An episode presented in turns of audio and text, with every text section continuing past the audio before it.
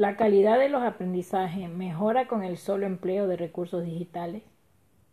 En parte, ya que las TIC son una de las tantas herramientas que puede utilizar un docente para beneficiar los ambientes de aprendizaje.